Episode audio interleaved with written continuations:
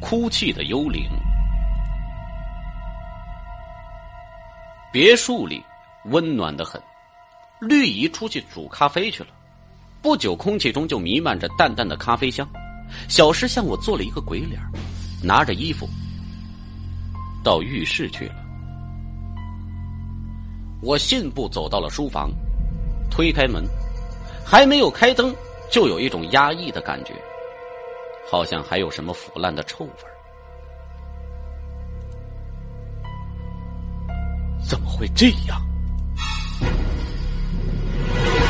我打开灯之后，然后就看到一个令我极度惊骇、魂飞魄散的场景：一个头发油亮、西装精致的男人死在了老板桌上，仿佛受到了巨大的恐惧，脸被扭曲成彻底变了形状，七孔流血的黑血已经凝固了。在他的旁边，一个大约只有五六岁的小女孩软软的躺在地上。脖子上有一道明显的勒痕，已经死去多时了。我感到一阵无法呼吸的窒息，全身颤抖着，双腿一软，拼命的呕吐，吐的连眼泪都流出来了。当我勉强能站起来的时候，脑子里第一个念头就是要离开这儿。我深深的吸了一口气。抖动着双腿，扶着墙壁走出了书房。一进大厅，就看到绿姨端着香浓的咖啡在慢慢的品尝。她看着我笑了笑，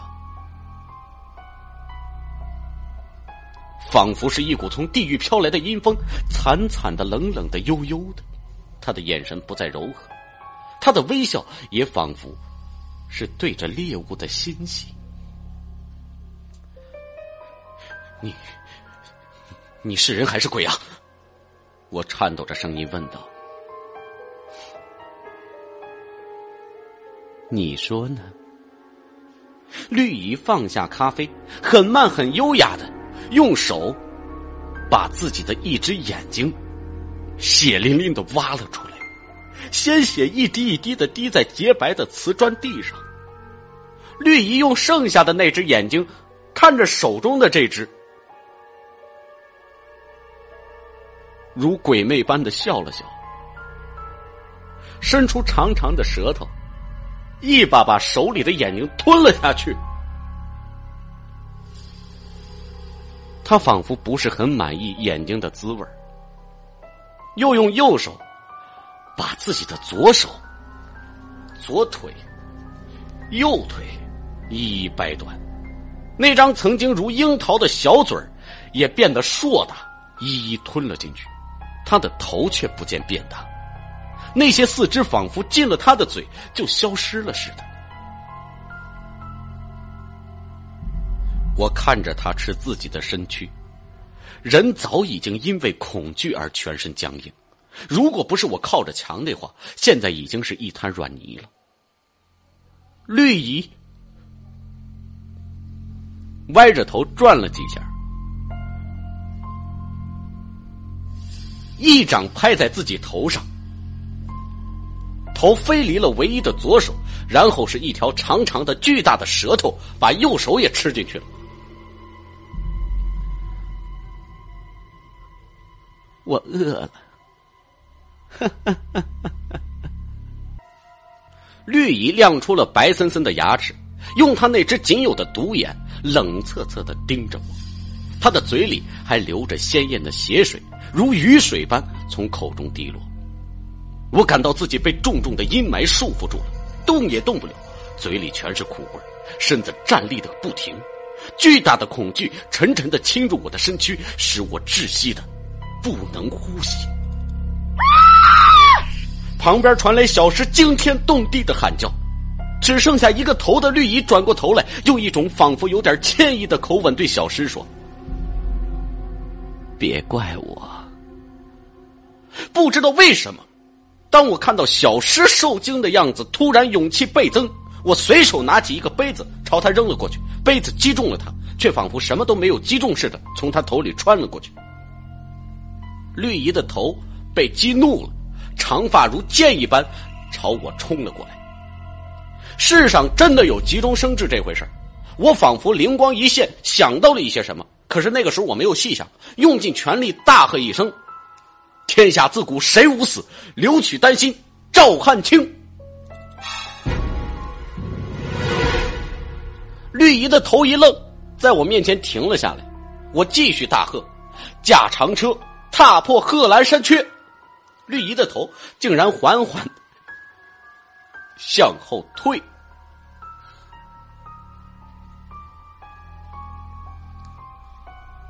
我知道，我猜对了。所谓的鬼，不过是由怨气集结的亡灵。他所能做的是惊吓人，在人的意志最软弱的时候，再吸取人的灵气。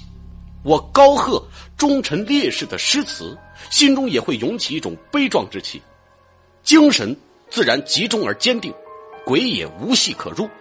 这也是为什么可以用佛咒，或者是经过佛教开光后洗礼的佛像。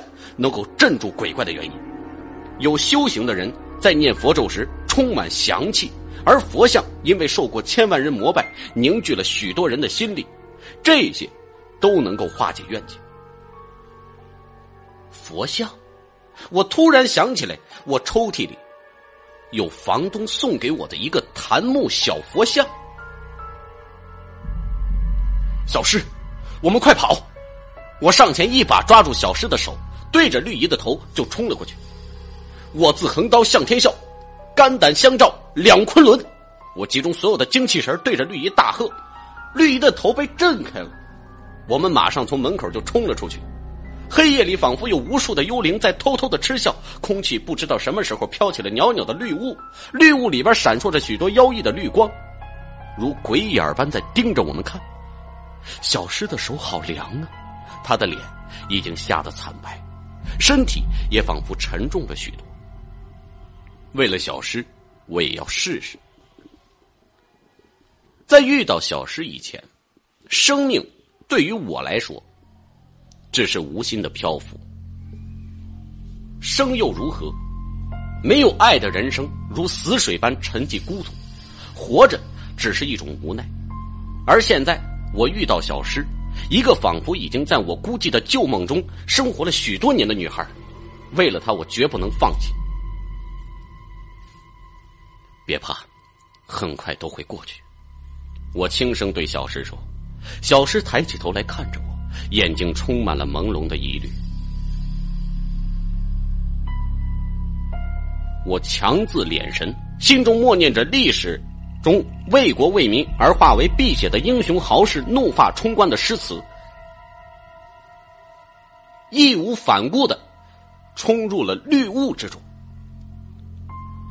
绿雾里到处是血色的肢体、飘荡的骷髅、狼面、猫面，或者是其他狰狞的鬼脸，然而都没有实体，我看不见，依然坚定的朝我的住处跑去。冥冥中有飘渺的歌声传来。声音极为轻微，歌声凄寒，仿佛在诉说一个悲惨凄清的故事。我听不清歌词，只是隐隐觉得那是一个为爱哭泣的灵魂在倾诉。我一脚踹开破烂的大门，冲进去，打开抽屉，翻出了小佛像。我拿着小佛像走了出来，小诗的脸更加惨白了，他仿佛惊恐万分的退到了墙角。可怜的女孩，不要怕，马上就会过去了。我安慰着小诗，人却没有走过去。我走到大门口，大喊道：“你在哪儿？快过来吧！只要你不伤害小诗，我就让你吃我。”两点悠悠的绿光迅速飞了过来，是绿姨的鬼头。我暗自祈祷，愿所有神灵赐予我力量，赐予我运气，然后用尽全力对着绿光就扔了过去。绿蚁凄厉的惨叫震耳欲聋，在阴阴的黑夜中，宛若千万人在惨叫，连绵不绝。我怔怔的站在那儿，一声不响，良久良久。夜依然是死一样的寂静，绿雾却飘散了，渐渐消失。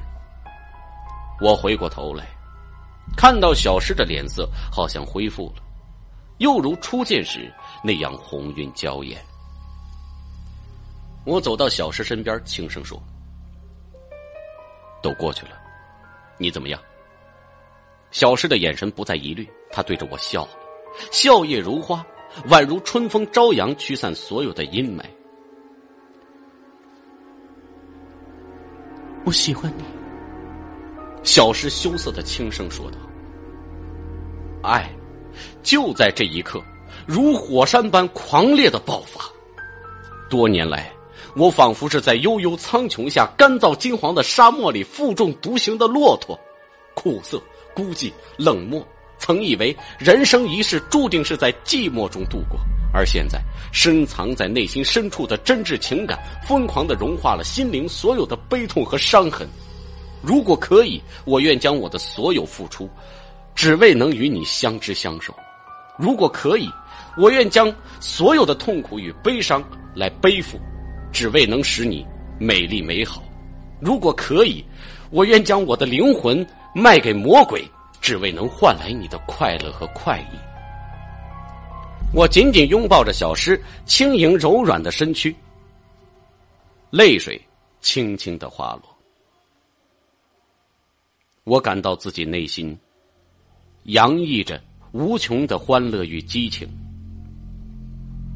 我轻吻着小诗的香唇，投入到一种忘我的幸福之中。在时间为之停滞的瞬间，我突然感到一种锥心的疼痛。我看到小诗的嘴唇慢慢的离开，她的唇边流着殷红的鲜血，那是我的血。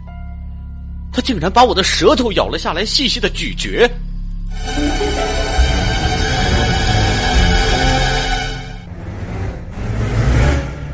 他边吃边说：“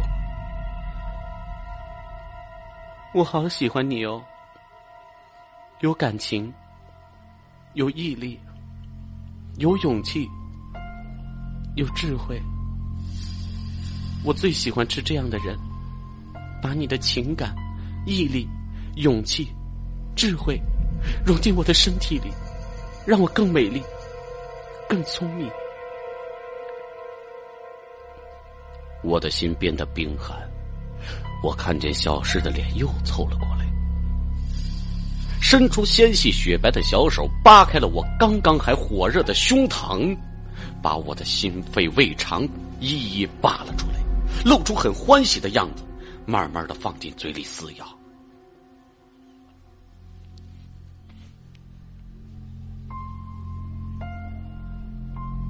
长发，白衣，黑眉，他的眼睛依然如秋水般盈盈流动，他的脸依然带着几分少女般的羞涩，他的手依然的纤细雪白，在风中，小石依然绝美。明艳，纯情，我仿佛又听到冥冥中传来的歌声，歌声凄寒，在诉说着一个凄清悲惨的故事，声音越来越清晰，我突然感到很熟悉，原来竟然是我自己的声音。生又如何？生缘无碍，孤寂欲死。死又如何？